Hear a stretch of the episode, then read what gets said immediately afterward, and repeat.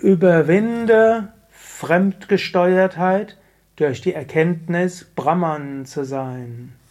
Kommentar zum 316. Vers von Vivekachudamani.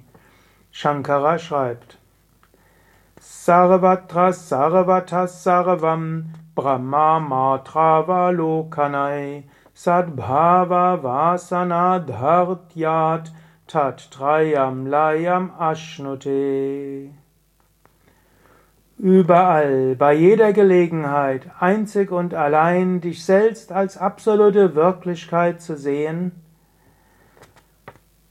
und die Stärkung des Verlangens mit Brahman eins zu sein, überwindet die Fremdbestimmung durch Wunsch, Gedanke und Handlung.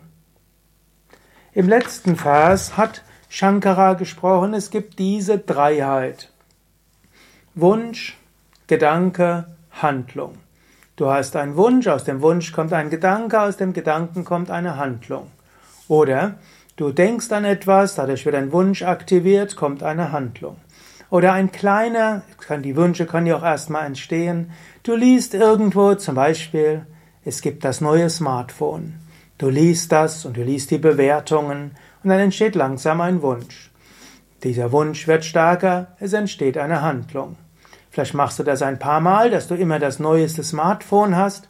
Und so entsteht, wann immer du hörst, es gibt ein neues Smartphone, sofort der Wunsch, es zu kaufen. Und das ergibt wie so eine Getriebenheit. Du überlegst nicht mehr, brauche ich das wirklich? Könnte ich das Geld nicht anders verwenden? Zum Beispiel, um jemand anders zu unterstützen, um einem gemeinnützigen Verein zu helfen, spirituelles Wissen zu verbreiten, Menschen, die Hunger haben, zu unterstützen oder was auch immer. Nein, du willst, kaufst es sofort. Du bist beherrscht davon.